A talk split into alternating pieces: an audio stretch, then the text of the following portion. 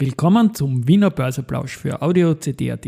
Heute ist Freitag, der 28. April 2023 und mein Name ist Christian Drastil. An meiner Haut lasse ich nur Wasser und CD. Heute schaue ich, wie die Aktien zum April-Ultimo stehen und dann geht es noch um die Oberbank, die am 25.10.2022 Aktiendeals gemacht hat, die einem Großaktionär nicht gefallen. Dies und mehr im Wiener Börseplausch mit dem Motto Market and Hey. Here's Margaret and me, podcasting for equity. Hey, den Zeitgeist, ja, ein Modethema, Modethema, Modethema. Ja, die Börse als Modethema und die Aprilfolgen des Wiener Börseplausch sind präsentiert von Wienerberger und Bor. Ja, April, heute ist Ultimo, es ist der letzte Handelstag des Monats.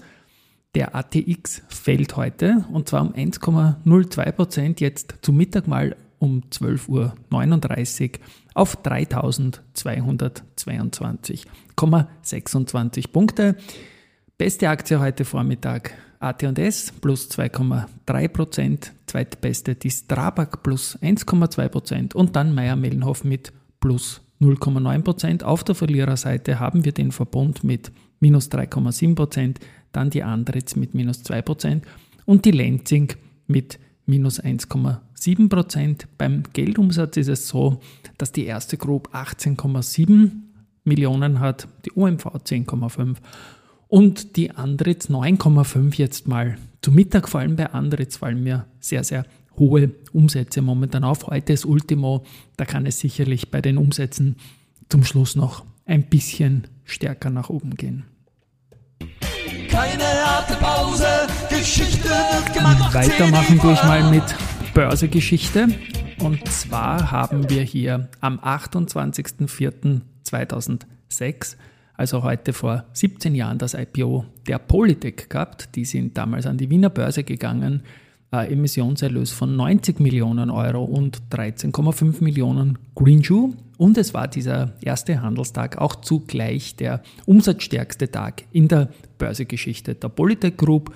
20,8 äh, Millionen Euro in der Doppelzählung war damals das Volumen. Und am 28.04.2005, also vor 18 Jahren, ist die Raiffeisen International, also damals noch nicht RBI, kurz nach dem IPO gleich in den ATX gekommen und hat ihn nie wieder verlassen. Hin und her gegangen ist es da immer noch mit dem ATX 5.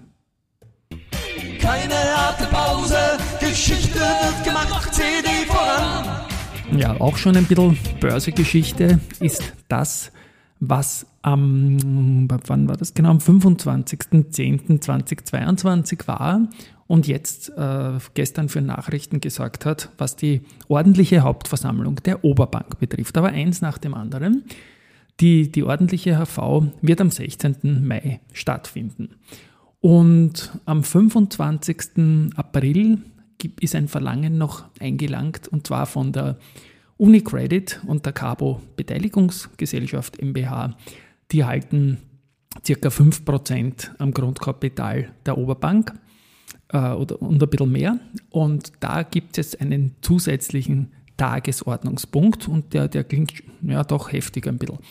Und zwar ist es ein Minderheitsverlangen äh, auf Geltung machen eines Schadenersatzanspruches der Oberbank selbst, also die sind ja Aktionär von der Oberbank, die beiden, gegen die Mitglieder des Vorstands, Gasselsberger, Weißel, Hagenauer und Seiter.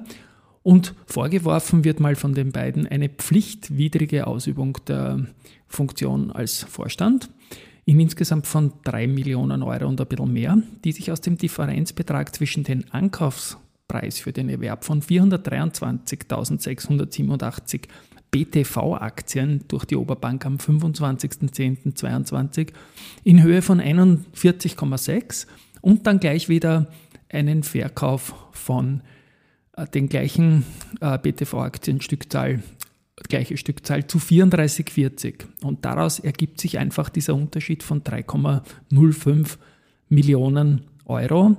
Und ja, Zinsen geht es auch noch, aber das wird dann halt auf der Hauptversammlung ein Thema sein. Ich werde mich dann noch tiefer einlesen, was da war. Ich denke, es wird rund um eine Kapitalerhöhung gegangen sein. Aber ja, das Thema ist sicherlich etwas, was äh, man sich so nicht wünscht. Oberbank an der Börse ja gut unterwegs. Ich habe auch einen Wunsch an die Oberbank, nämlich in den ATX Prime zu wechseln. Man ist viel zu groß für den ähm, Nicht-Prime, sagen wir mal. Wir brauchen diesen Fließhandel auch da. Das ist eine Gesellschaft, die nach Market Cap sogar ATX-Chancen hätte. Umsätze muss man sich natürlich anschauen.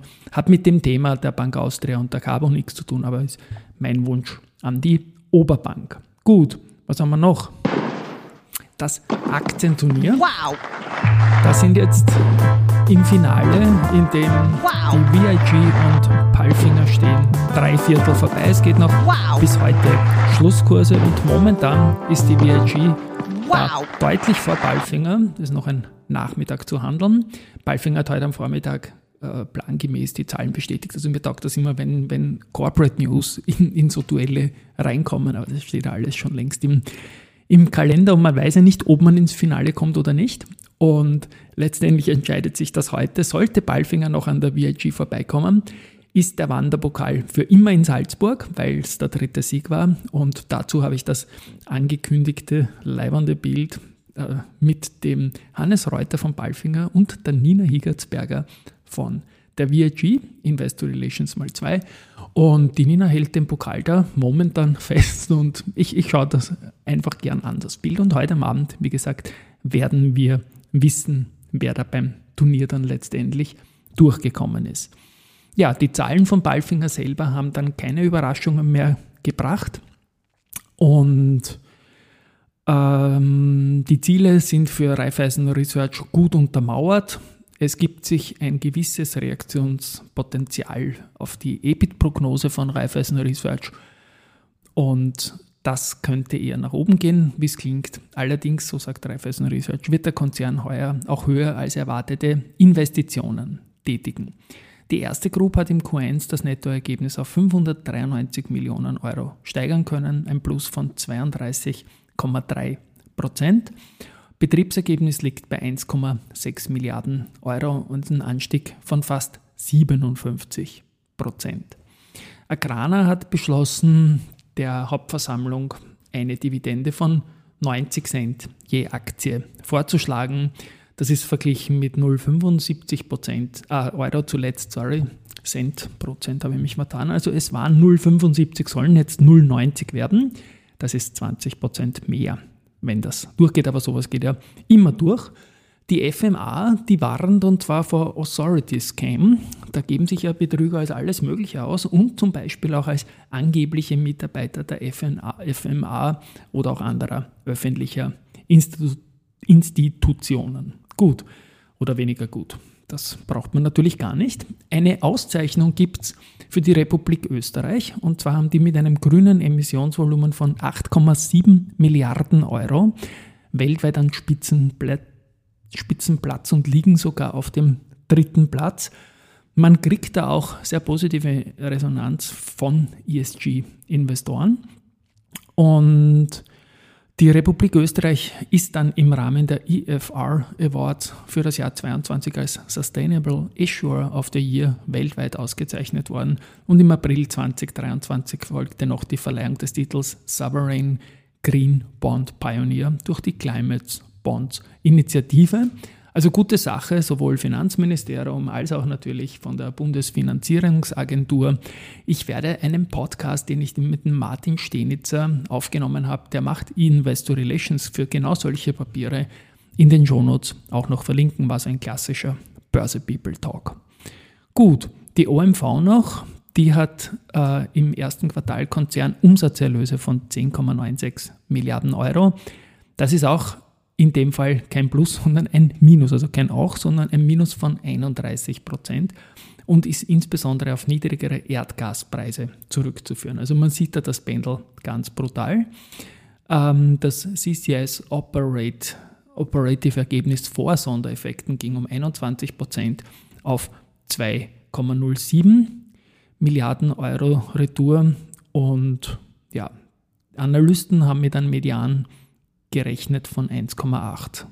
Also sieht auch hier nicht so schlecht aus, aber Wahnsinn, wie der Ölpreis da quasi reinspielt. Die OMV-Aktie heute an einem schwachen Tag de facto im Mittelfeld in der Reaktion der Sachen. Gut.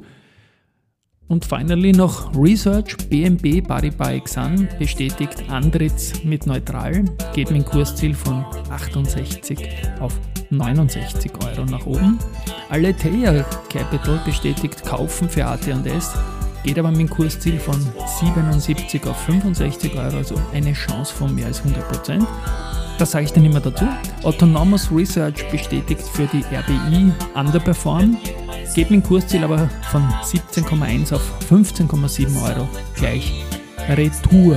Gut, heute haben wir Freitag, den 28. April. Am 1. Mai ist Feiertag und keine Börse. Das heißt, uns gibt es dann wieder im Mai, am 2. Mai, am Dienstag. Und das Motto im Wiener Börseplausch wird dann immer begleitend Music May sein. Aber man weiß eh, dass ich das mag. Erholt euch, schöne Feiertage, tschüss und baba.